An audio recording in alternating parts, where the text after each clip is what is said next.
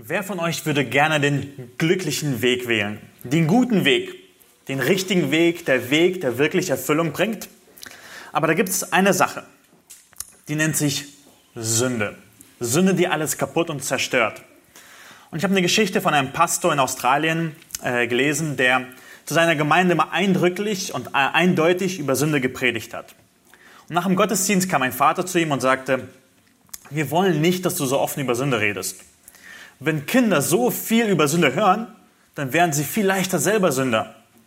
Nenne, wie, du, wie du es willst, aber nenn es nicht Sünde. Der Pastor ging dann in die Abstellkammer, nahm ein Fläschchen mit Rattengift und sagte, was du von mir willst, ist es, dass ich diese Flasche nehme, das Schild mit Rattengift abmache und drauf aufschreibe Essigessenz. Je milder ich es beschreibe, desto gefährlicher mache ich dieses Gift. Und das ist, was wir Menschen oftmals machen. Der Mensch nennt es Ausrutscher, Gott nennt es aber Aufstand. Der Mensch nennt es bahnbrechend, aber Gott nennt es böse. Der Mensch nennt es Fehler, aber Gott nennt es Falschheit. Der Mensch nennt es Fehlgriff, aber Gott nennt es Feind, äh, äh, ja, Feindschaft. Der Mensch nennt es Freiheit, aber Gott nennt es Finsternis. Der Mensch nennt es Gruppenzwang, aber Gott nennt es Götzendienst. Der Mensch nennt es Kleinigkeit, aber Gott nennt es Katastrophe. Der Mensch nennt es Spaß, aber Gott nennt es Sklaverei. Der Mensch nennt es tapfer, aber Gott nennt es töricht. Der Mensch nennt es unter Einfluss, aber Gott nennt es ungerecht. Der Mensch nennt es Versehen, aber Gott nennt es Verbrechen. Der Mensch nennt es selbstverständlich, aber Gott nennt es Sünde. Und für einen glücklichen Weg ist dieses Gift, diese tödliche Sache, ein Monster, das dieses glückliche Leben bei uns kaputt macht. Und über die Sache, über die wir heute reden wollen, ist nicht eine Kleinigkeit. Es ist keine Nebensache. Es ist etwas, worüber du dir heute Gedanken machen musst. Ob du Christ bist oder nicht Christ. Es ist dringend. Es ist lebenswichtig. Weil den Psalm, den wir uns heute anschauen wollen, ist der Psalm 32. Ich würde euch empfehlen, den mit auch aufzuschlagen, dass ihr mal wieder äh, reinschauen könnt. Ich werde nicht immer den ganzen Psalm einblenden, äh, einblenden können. Aber wir wollen uns diesen Psalm anschauen, der unseren Umgang mit diesem Rattengift deutlich macht und zeigt, wie ein glückliches Leben aussieht, trotz diesem Monster namens Sünde. Und wir wollen uns zuerst die ersten fünf Verse anschauen. Und da geht es, glücklich ist, der dem vergeben ist. In eurer Gliederung ist ein bisschen anders, äh, der Titel, aber das ist grammatisch richtiger. Ähm, lasst uns die ersten beiden Verse zuerst lesen. Psalm 32. Von David ein Maskil. Wohl dem, dessen Übertretung vergeben, dessen Sünde zugedeckt ist. Wohl dem Menschen, dem der Herr keine Schuld anrechnet und in dessen Geist keine Falschheit ist. Ähm, die erste Zeile immer in der Bibel von David ein Maskil, das ist eine inspirierte Überschrift. Das ist nicht von Menschen hinzugefügt, wie manche andere Überschriften. Wenn wir im Psalm lesen, müssen wir diese beiden Zeilen auch immer betrachten. Und ich möchte kurz ein paar Gedanken dazu machen, bevor wir ähm, zu dem Text gehen. Erstens, dieser Psalm ist von David. Äh, ihr erinnert euch, David, ein Mann Gottes, ein Mann nach dem Herzen Gottes. Er war ein Gläubiger und er schreibt über seinen Umgang mit diesem Gift. Und die zweite Sache, die wir in der Überschrift beobachten können, ist, dass es ein Maskil ist. Und das Wort bedeutet so viel wie Unterweisung, äh, eine, eine Lehre, die David hier gibt. Und das Wort kommt in diesem Psalm nochmal ähnlich vor, in Vers 8, ich will dich unterweisen. Und wir sehen diesen Psalm, der eine Mischung ist und diese Sachen gehen immer Hand in Hand. Dieser Psalm ist eine Anbetung von Gott und glücklich ist der Mensch, dem vergeben ist. Groß ist unser Gott, aber es ist gleichzeitig auch eine Unterweisung. Anbetung und Unterweisung gehen in diesem Psalm Hand in Hand. Also wir kommen heute jetzt zu dem Lobpreisteil des Gottesdienstes. Wir wollen uns mit dem Lobpreis Gottes beschäftigen, wie groß und gut Gott ist, indem wir unser Sein, sein Wort anschauen. Also das ist die Überschrift. Und wenn wir uns die Stelle anschauen, sehen wir, dass in den ersten beiden Versen eine Sache wiederholt wird. Wohl dem. Oder anders übersetzt, glücklich ist der. zufrieden, gut bestellt. Der Person geht es gut.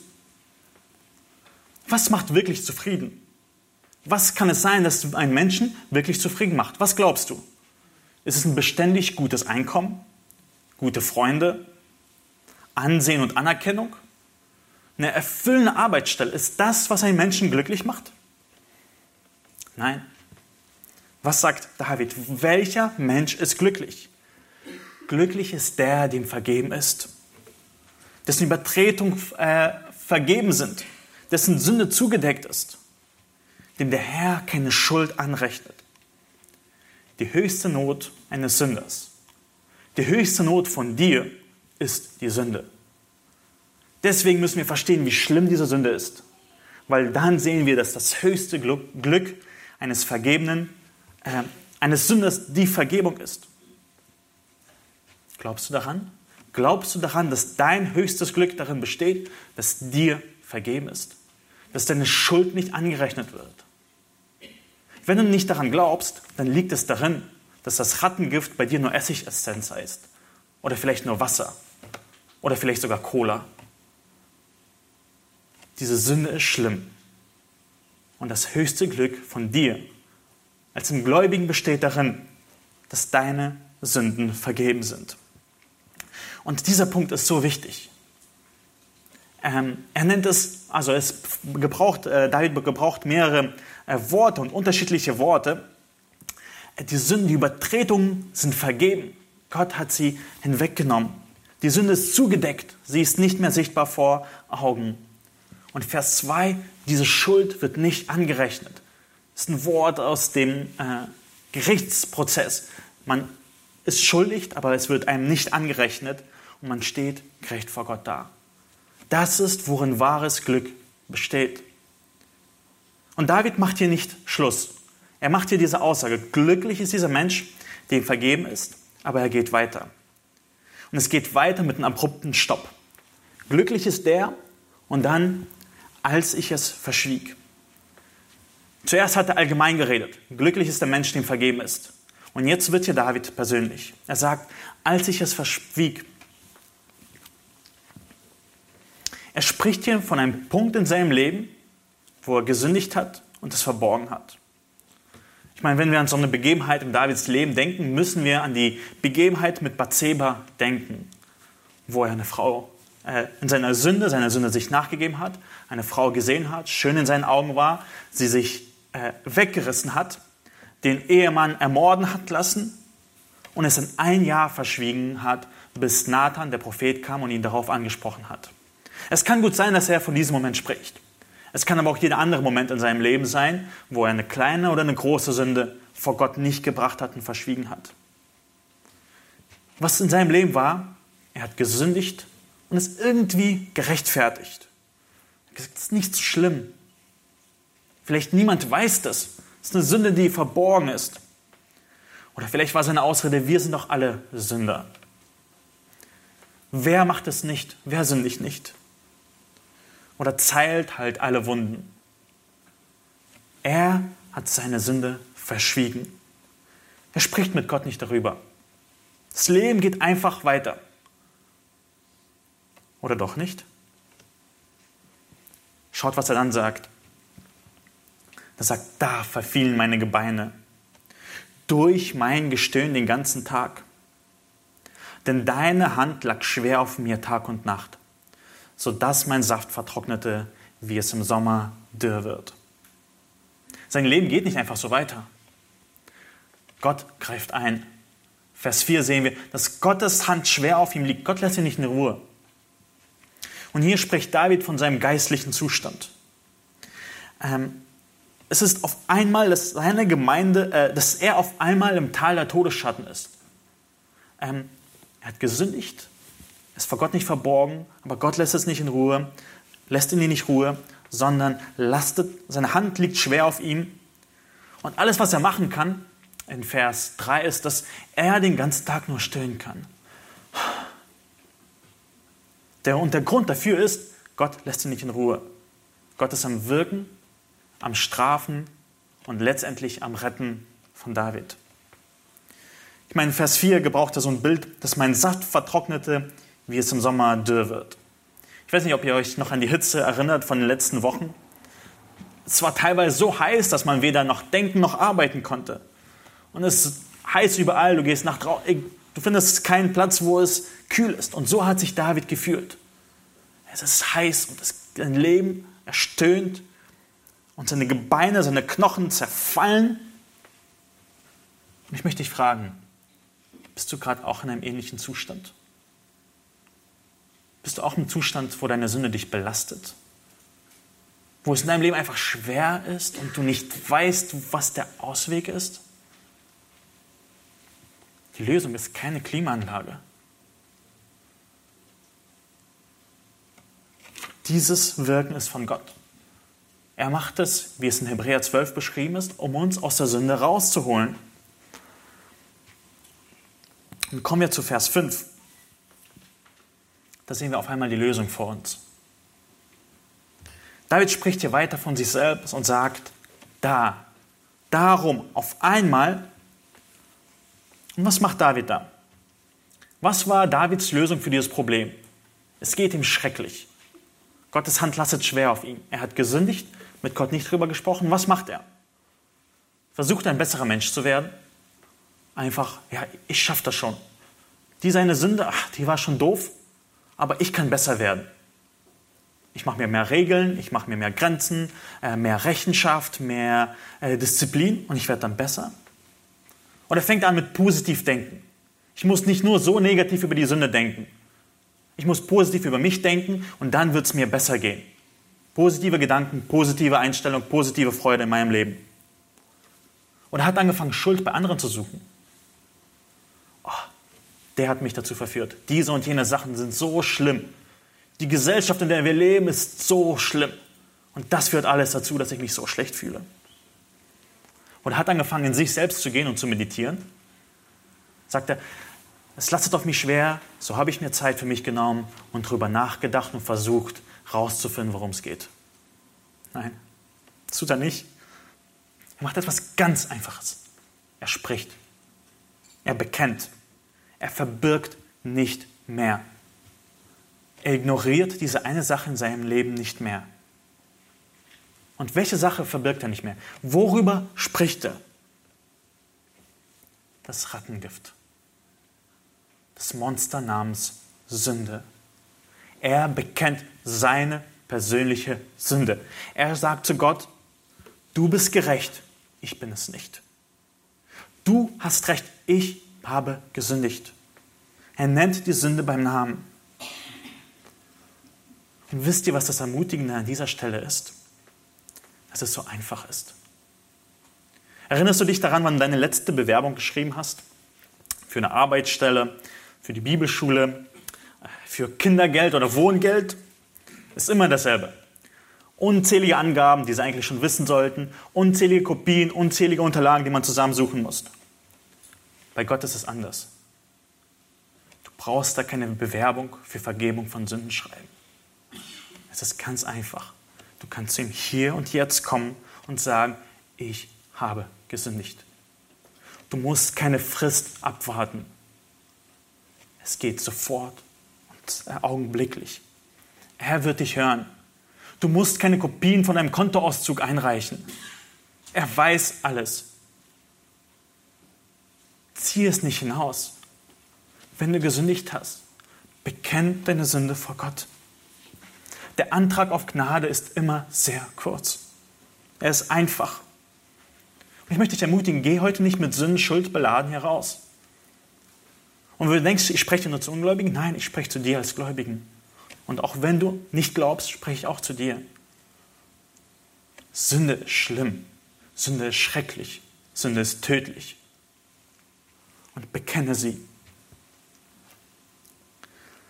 Und lass uns noch mal schauen, was er hier macht. Er wiederholt diesen Aspekt, was er gemacht hat, dreimal.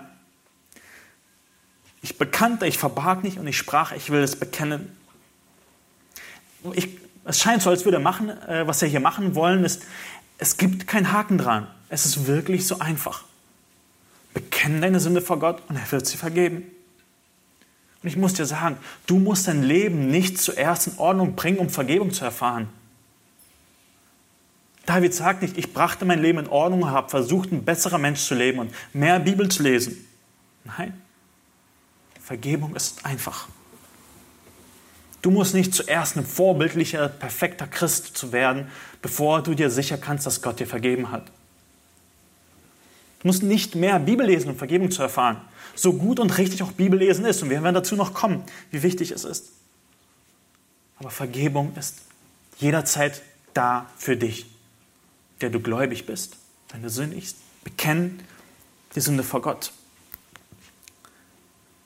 Ich meine, wenn wir das Vaterunser, das Jesus uns gelehrt hat, vor Augen halten, ein wichtiger Aspekt dabei ist das Sündenbekenntnis. Und vielleicht sagst, denkst du jetzt so, ja, Sünden bekennen, ich weiß das aus der Kinderstunde oft gehört, das ist das Einmaleins. Du musst mich nicht dazu ermutigen, meine Sünden zu bekennen. Das ist meine Frage an dich. Wie sieht es denn aus, praktisch? Gehört Sündenbekenntnis in deinem Leben? Bist du traurig über Sünde? Bekennst du nicht nur tagtäglich, manchmal minütlich deine Sünden? Wir brauchen diese Ermutigung. Sünde ist so schlimm, dass du deine Sünde jeden Tag bekennen musst. Manchmal jede Stunde. Bekenn die Sünde in deinem Leben. Und wenn du ungläubig bist, spreche ich auch zu dir. Bekenn deine Sünden, verbirg sie vor Gott nicht. Sie ist schlimm. Und eine weitere Sache, die wir hier unbedingt beobachten müssen. David macht einen Fokus drauf. Er sagt, meine Sünde, meine Schuld, meine Übertretung. Du bist schuld. Nicht wie Gott dich gemacht hat, nicht wie deine Umwelt ist, nicht, dass jemand dich gereizt hat, nicht, dass die Versuchung gekommen ist, nicht, dass der andere äh, etwas gemacht hat und dich dazu verführt hat. Nein, David schiebt die Schuld nicht auf andere. David schiebt nicht die Schuld auf Bathseba. David schiebt nicht auf die Schuld auf die Konstruktion von den offenen Dachdächern. Er sagt, meine Schuld. Ich habe gesündigt. Es ist mein Vergehen. Das ist wahre Bekenntnis, wo man einsteht, ich, meine Entscheidung, ich bin schuldig vor dir, o oh Herr. Und das Schönste ist, das ist der Mittelpunkt äh, von diesem Psalm, der Dreh- und Angelpunkt von diesem Psalm ist der letzte, äh, die letzte Zeile in Vers 5. Da sagt er, da vergabst du mir meine Sündenschuld. Das ist so ein einfacher Satz. Wie viele Worte sind es? 1, 2, 3, 4, 5, 6 Worte. Aber da steckt so viel darin. Es ist so gewaltig und so wichtig, diese Zeile zu verstehen. Da vergab Gott mir meine Sündenschuld. Und das Wort Sündenschuld ist auch interessant. Da werden zwei Worte zusammengefügt. Manchmal machen wir das auch. Lob, Preis. Man fügt zwei Worte, um sie so, um so deutlicher und klarer zu machen. Das ist eine Steigerung. Da vergabst du mir meine Sündenschuld. Also Worte, die er vorher auch schon verwendet hat. Wie geht das? Wie kann Gott diese Schuld vergeben? Ich bin einer Sache überzeugt dass dieser Psalm für Paulus sehr, sehr wichtig war. Er hat ganz gewiss viel darüber nachgedacht, weil er zitiert zwei Sachen, wo er über Rechtfertigung in Römer Kapitel 3 bis 5 redet. Zitiert er zwei Sachen. Einmal, dass Gott dem Abraham aus Glauben vergeben hat und einmal zitiert er diesen Psalm. In Römer Kapitel 4, wenn ihr mir nicht glaubt, schlagt es selber auf. Vers 6. Ebenso auch preist David den Menschen glückselig, dem Gott ohne Werke Gerechtigkeit anrechnet. Und dann zitiert er diesen Psalm und ihm war er so wichtig. Glückselig sind die, deren Gesetzlosigkeiten vergeben und deren Sünden zugedeckt sind. Glückselig ist der Mann, dem der Herr die Sünde nicht anrechnet. Er baut seine Theologie auf diesem Psalm auf. Rechtfertigung aus Glauben allein ist, weil Gott ohne Werke Gerechtigkeit anrechnet in Jesus Christus. Diese eine Zeile, da vergabst du mir meine Sündenschuld, erklärt Paulus im ganzen Römerbrief, was das alles beinhaltet. Und zwar, dass Jesus für deine Sünden gestorben ist, damit du gerechtfertigt sein kannst. David hat noch nicht die ganzen Details verstanden, die Paulus äh, uns erklärt im Römerbrief. Aber Paulus sagt, David wusste ganz genau, wovon er redet. Dass Gott Sünden vergibt. Er hat es erfahren, er hat es gewusst. Und David preist diesen Menschen glückselig. Er lobt und freut sich über die Tatsache, dass Vergebung sein kann, dass Gott Sünden nicht anrechnen kann. Welche Freude ist da drin? Welches Glück besteht darin, dass Jesus Christus für dich gestorben ist? Weil wenn du sündigst, kann er dir vergeben. Und dann folgt dieser Vers daraus. Kapitel 4 ist die ganze Struktur, dass man ohne, äh, aus Glauben gerechtfertigt wird. Da wir nun aus Glauben gerechtfertigt worden sind, so haben wir Frieden mit Gott durch unseren Herrn Jesus Christus. Das ist die Schlussfolgerung, die nach diesem Kapitel kommt, die da vorne steht, also weiter hinten, nicht, das, nicht der Bildschirm. Wahren Frieden durfte David haben. Ich möchte, bevor wir zur Anwendung kommen, ein paar Aspekte uns anschauen von der Anwendung, nochmal zusammenfassen. Die ersten fünf Verse drehen sich darum, dass glücklich derjenige ist, dem vergeben ist. Also Vers 1 und 2 sagt er, glücklich ist, wenn dir vergeben ist, weil dann ist deine größte, dein größtes Problem beglichen. In Versen 3 bis 4 macht er deutlich, dass wenn du die Sünde verschweigst, wenn du vor Gott verbirgst, wenn du selber als gerecht dastehen willst, wenn du dein Problem selber lösen willst, dann bist du unglücklich. Elend bist du dann. Und Vers 5 diese Lösung. Aber wenn du die Sünde bekennst, dann vergibt Gott dir. Dann bist du derjenige, der glücklich ist. Was sind die Anwendungen daraus? Ich glaube, die sind nicht so schwer. Oh, es wird auf einmal alles angezeigt. Erstes, versteckt in der Sünde nicht. Das ist so einfach, aber so wichtig. Wie oft verstecken wir unsere Sünden? Wie oft sehen wir unsere Sünde und alles ist gut und wir gehen einfach weiter. Wir machen mit dem Leben wie bisher. Ich will dich ermutigen, bekenne deine Sünde sofort. Du hast gesündigt, warte nicht darauf bis zum Abend, bis du das Abendgebet sprichst. Warte nicht bis du zum Gottesdienst kommst. Sünden vor Gott. Darin ist wahres Glück.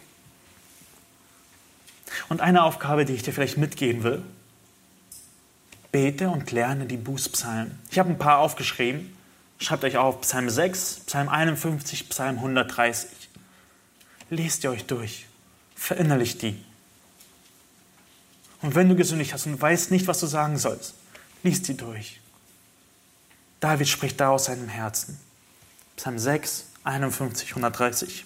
Es gibt noch weitere. Ich habe die ausgewählt. Und oftmals, ich meine, wir verstehen diesen Aspekt, Vergebung ist schön und gut. Aber ist das nicht manchmal bei uns so? Wir erfahren Vergebung. Wir wissen, boah, wir sind vergeben vor Gott. Wir sind glücklich und zufrieden. Und dann kommt die nächste Sünde. Und wir suchen Vergebung. Und irgendwie erscheint das als ein Kreislauf, der immer noch schlimmer wird. Wir sündigen, wir kommen zu Gott, wir erfahren Vergebung, aber wir sündigen wieder und wieder und wieder. Und dieser Kreislauf macht uns so verrückt. Habe ich wirklich Vergebung erfahren, obwohl ich immer noch sündige? Muss das so sein? Wisst ihr, der Psalm ist noch nicht zu Ende. Es geht weiter. Und er zeigt uns, wie ein richtiger Kreislauf aussieht. Und dazu wollen wir uns den zweiten Teil anschauen. Glücklich ist der Bewahrte. Und dazu wollen wir uns die Verse 6 bis 11, also den zweiten Teil von dem Psalm, anschauen. David endet nicht bei der Rechtfertigung und der Vergebung.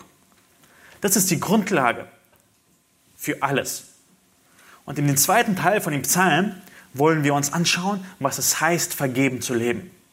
Es ist so eng miteinander verbunden, bewahrt zu werden und vergeben zu sein. Und ich, manchmal kann ich das in den Versen nicht wirklich selber trennen, wo der Unterschied dazwischen ist. Aber wir werden uns anschauen, äh, wie eng das zusammenhängt. Und lass uns anschauen, wie glücklich der Bewahrte ist in Versen 6 bis 11. Psalm 32, Vers 6. Darum soll jeder Getreue dich bitten, zu der Zeit, da du zu finden bist. Wenn dann große Wasser einherfluten, werden sie ihn gewiss nicht erreichen. Du bist mein Schutz. Du behütest mich vor Bedrängnis. Du umgibst mich mit Rettungsjubel. Vers 6 beginnt mit einem Darum. Glücklich ist derjenige, der vergeben ist. Glücklich ist derjenige, der seine Sünde bekennt und Gott sie ihm nicht anrechnet. Und das hat Folgen. Welche Folge hat das? Darum soll jeder Getreue dich bitten. Der glücklich Vergebene soll beten. Wann? Also die erste Frage ist wann? Zu der Zeit, da du zu finden bist. Er gibt einen Zeitpunkt an, wann man beten soll. Und was soll es bewirken? Wenn dann große Wasser einherfluten, werden sie ihn gewiss nicht erreichen. Du bist mein Schutz, du behütest mich vor Bedrängnis, du umgibst mich mit Rettungsjubeln. Hier geht es um Sachen, die mehr sind als nur das die innere Bedrängnis, sondern auch Sachen, die von außen kommen. Große Wasser, stellte, ich weiß nicht, ich habe Angst vor großen Wassern. Meer ist gefährlich. Wasser ist unberechenbar, Wasser ist zerstörerisch. Und er gebraucht auch dieses Bild von einem großen Wasser, von einem Tsunami, von einem Hurrikan, der das Wasser äh, gegen dich schmeißt. Wenn dann diese große Wasser einherfluten, werden sie dich gewiss nicht erreichen. Hier geht es um Bewahrung, um Schutz. Und um welchen Schutz geht es hier genau? Es geht also, es ist nicht nur dieses, dass man vergeben sich fühlt, das gehört mit dazu. Dieser Rettungsjubel. Man weiß, ich bin gerettet vor dem Zorn Gottes. Aber es ist dieses tagtägliche, der tagtägliche Schutz, von dem auch Paulus in Hebräer 4 spricht. Denn wir haben nicht einen Hohepriester, der kein Mitleid haben könnte mit unseren Schwachheiten sondern einem, der in allem versucht worden ist, in ähnlicher Weise wie wir, doch ohne Sünde. So lasst uns nun mit Freimütigkeit hinzutreten zum Thron der Gnade, damit wir Barmherzigkeit erlangen und Gnade finden zur rechtzeitigen Hilfe. Das ist derselbe Gedanke. Es geht hier auch um die rechtzeitige Hilfe, zu der Zeit, wo Gott zu finden ist. Wir haben einen Hohepriester, der weiß, wie schwer es ist.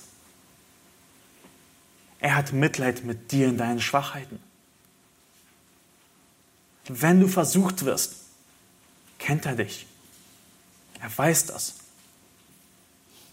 Und er wird nicht zu dir sagen, boah, was für ein schlimmer Christ. Geh hinfort von mir. Wenn du dabei bist zu sündigen, wenn dein Leben schwierig ist, wenn die Versuchungen und Schwierigkeiten von außen auf dich einprasseln, dann ist er da zur rechtzeitigen Hilfe. Gottes Gnade ist Vergebung und Gottes Gnade ist Hilfe zur rechtzeitigen Zeit, um dich zu bewahren und dich zu leiten. Und dazu ermutigt der Psalmist, es muss nicht sein, Sünde, Vergebung, Sünde, Vergebung, Sünde, Vergebung, sondern Vergebung, Gebet und rechtzeitige Hilfe. Gott kann dich bewahren in deinen Schwierigkeiten.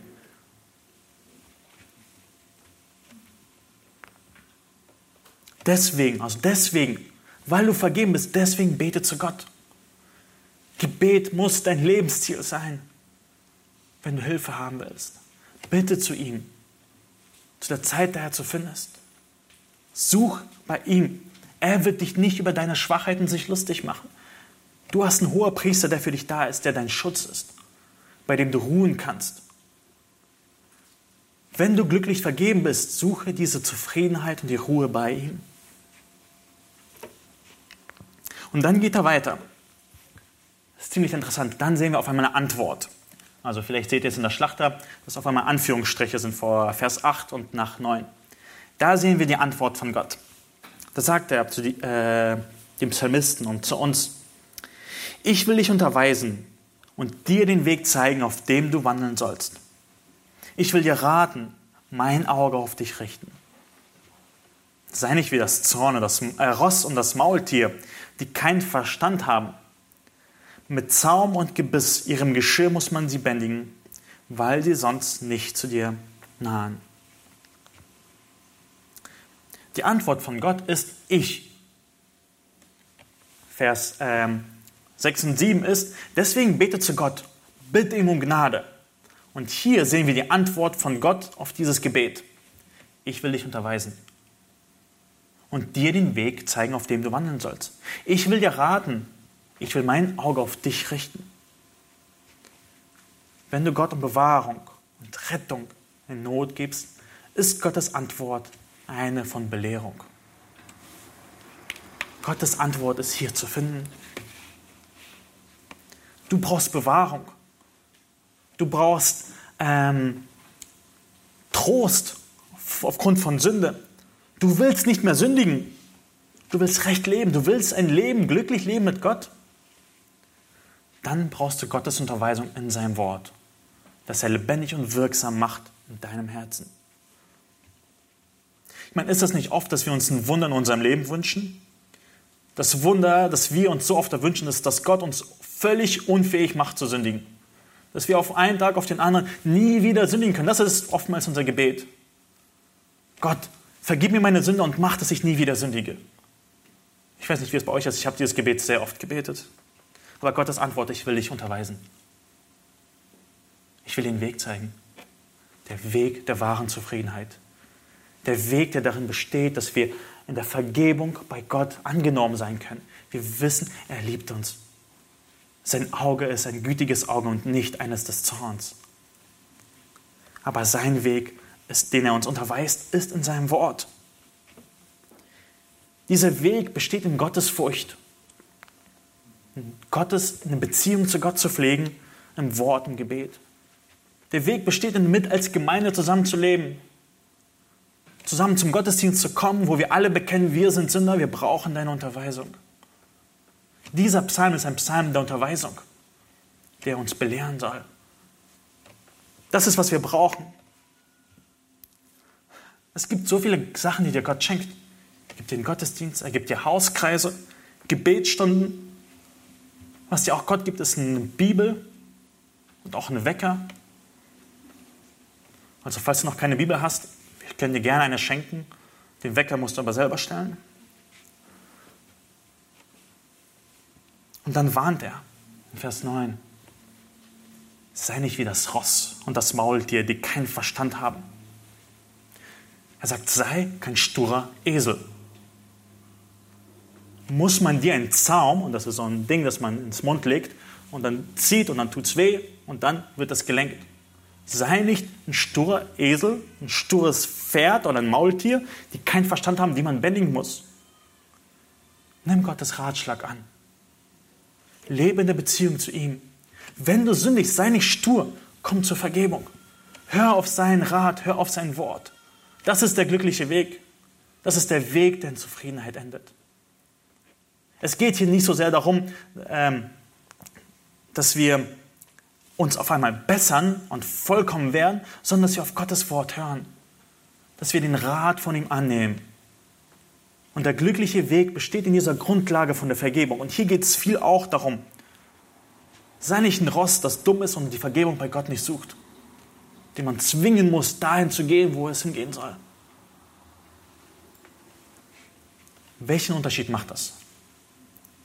Welchen Unterschied macht derjenige, der von Gott unterwiesen wird, der auf ihn hört und nicht ein sturer Esel ist, den sehen wir in den Versen 10 bis 11. Der Gottlose hat viele Plagen. Wer bei dem Herrn vertraut, den wird er mit Gnade umgeben. Freut euch in dem Herrn und seid fröhliche Gerechten, jubelt alle, die aufrichtigen Herzen seid. In Vers 10 sehen wir eine Gegenüberstellung. Er zeigt zwei Parteien auf. Der Gottlose, der hat viele Plagen. Wer bei dem Herrn vertraut, den wird er mit Gnade umgeben. Der Gottlose ist derjenige, der Gott nicht hören will, der es nicht unterweist, der nicht Vergebung bei ihm sucht. Das ist, was einen Gottlosen ausmacht. Er sagt, ich schaff's selber. Ich brauche keinen Gott. Es gibt keinen Gott. Ich bin Gott selbst. Das ist ein Gottloser. Und sein Leben besteht aus vielen Plagen. Und die schlimmste Plage kommt noch wenn das Gericht gesprochen wird. Aber wer dem Herrn vertraut, dem wird er mit Gnade umgeben. Und lass uns beobachten, was da nicht steht. Steht da, wer dem Herrn vertraut, wird keine Schwierigkeiten mehr haben, keine Anfechtung, keine Krankheit. Da steht, er wird mit Gnade umgeben, mit Gnade umwickelt, gewickelt und geschützt. Es ist Gnade, die vergibt, Gnade, die durchträgt. Diese Gnade ist die Gnade aus Hebräer 4. Gnade zur rechtzeitigen Hilfe. Das ist diese felsenfeste Treue, die Bündnisliebe Christi zu dir, die das Beste mit dir hat. Das ist ein Versprechen. Deswegen sollst du kein sturer Esel sein, der seinen Weg selber gehen will. Wenn du sündigst, komm zum Herrn. Bitte um Vergebung. Hör auf seinen Ratschlag. Das ist, was dich befreit. Das ist ein Versprechen. Und triumphaler kann ein, Psalm nicht enden. Freut euch an dem Herrn und seid fröhliche Gerechten. Und jubelt alle, die ihr aufrichtigen Herzen seid. Jubelt, freut euch! Das ist die Schlussfolgerung davon. In, dem Herrn, in der Freude am Herrn ist unsere Stärke. Vers 11 ist das Gegenstück zu Vers 1. Glücklich ist der, dem vergeben ist. Und Vers 11 sagt, freut euch daran. Da liegt wahre Stärke darin. Wir dürfen vergeben sein. Wir dürfen durch Gottes Gnade bewahrt werden, Tag für Tag. Einer hat mal gesagt, Gehorsam macht glücklich. Wenn wir Gott vertrauen, also ähm, wer dem Herrn vertraut, das ist, worum es geht. Wir sagen, du hast recht, ich will nach deinem äh, Plan leben. Das ist, was wahre Freude ist. Und der Aufruf ist dann an dich, dass du dich freuen musst. Ich meine, vielleicht ist es euch für euch ein bisschen schwer, diesem Aufruf hier im Gottesdienst nachzufolgen, wo man sprach sitzen muss. Versucht das zu Hause auf dem Weg, euch am Herrn zu freuen. Oder auch hier zu freuen. Man muss es nicht immer unbedingt zeigen. Wir sind unterschiedlich gebaut. Der richtige Kreislauf ist, du bist glücklich vergeben, fröhlich bewahrt und wieder zu glücklich vergeben. Da ist immer noch die Sünde mit dabei. Aber in beiden Aspekten dürfen wir uns an dem Herrn freuen. Wenn wir sündigen, dürfen wir wissen, wir sind glücklich vergeben, wenn wir zu ihm kommen. Und wenn wir in seiner Gnade bewahrt werden, und du weißt gar nicht, wie viel Gottes Gnade dich bewahrt, dann darfst du fröhlich dran sein. Und wenn du wieder sündigst, darfst du wieder glücklich vergeben sein. Das ist, das ist Ermutigung, das ist, das ist, wozu ich dich aufrufen will. Suche, lebe mit dem Herrn. Diese beiden Sachen kannst du nur mit dem Herrn machen. Nur mit Gott, nicht aus dir selbst. Die Glücklichkeit der Vergebung findest du nirgendwo anders als in der Beziehung zu Gott.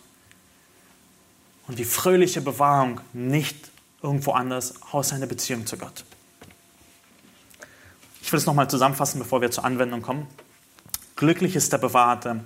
Und das sehen wir in den äh, letzten äh, sechs Versen. Und es geht darum, wenn du Gott um Hilfe bittest, dann wird er dich retten und bewahren. Das war der, wo er angefangen hat. Er wird dich retten, bewahren vor der Not und wird dich mit Rettungsjubel umhüllen. Aber du musst auf seinen Rat hören und nicht stursinnig sein. Diesen Rat musst du von ihm annehmen. Und freuen sollen sich diejenigen, die von Gott gerettet sind. Wenn du von Gott gerettet bist, ist ein Aufruf an dich, dass du dich freust. Ich will zur Anwendung kommen. Drei Sachen. Das ist einfach aus den Versen. Bete und ruhe in der Rettung, die du hast. Bete Gott um die rechtzeitige Hilfe und sei gewiss, dass du errettet bist, dass Gott dich bewahrt und beschützt. Das Schöne an Hebräer 4 ist, dass, Gott, dass der hohe Priester die ganze Zeit für dich einsteht. Er ist da und die ganze Zeit ist er vor Gott und steht für dich ein. Er macht keine Pause. Er ist nicht mal kurz weg und dann bist du ohne Gnade da. Die Gnade von dem Herrn ist für dich zu jeder Zeit da. Das ist, worin du ruhen darfst. Vers 9. Lerne von Gott und ordne dich unter. Hör auf seine Aufforderung, Buße zu tun. Hör auf seine Aufforderung, auf ihn zu hören. Und sei nicht stursinnig. Vers 10 und 11 ist die Aufforderung, vertraue und freue dich an Gott. Vertraue dem Herrn, denn seine Gnade ist groß und freue dich daran. Und die Antwort ist auf unsere Eingangsfrage, was ist der glückliche Weg? Der glückliche Weg ist ein Weg mit Jesus. Ohne ihn gibt es keine Vergebung. Ohne ihn gibt es keinen Hohepriester, der für dich einsteht. Gott ist dir nahe. Wenn du sündigst, geh nicht deinen eigenen Weg, sondern komm schnell zu ihm. Gott ist dir nahe, um dich zu retten in der Versuchung. Wenn dein Gewissen dich anklagt, dann ist er bei dir. Wenn Sünde und Not dich überwältigen will, er ist bei dir. Freue dich an seiner Gnade. Wenn du etwas mitnimmst, dann nimm das mit. Freue dich an seiner Gnade. Ja, lass uns noch aufstehen und mit einem Gebet abschließen. Danke dir, Herr, dass bei dir viel Gnade ist. Herr, dass du reich an Vergebung bist, Herr. Danke dir, Herr, dass wir zu dir kommen dürfen und niemals steht, dass es ausverkauft ist, deine Gnade, Herr, sondern bei dir ist viel Gnade, Herr. Ich bitte dich, Herr, dass du uns als Gemeinde zu einer bußfertigen Gemeinde machst, die Sünde bekennt und die zu dir kommt und um Gnade fleht. Danke dir, Herr, dass du gerne vergibst und ich bitte dich, Herr, dass das unsere Freude ist, Herr, dass wenn jemand fragt, warum wir glücklich sind, dass wir sagen können, weil wir vergeben sind. Danke dir, Herr, dafür. Danke dir für die Vergebung in Jesus Christus. Amen.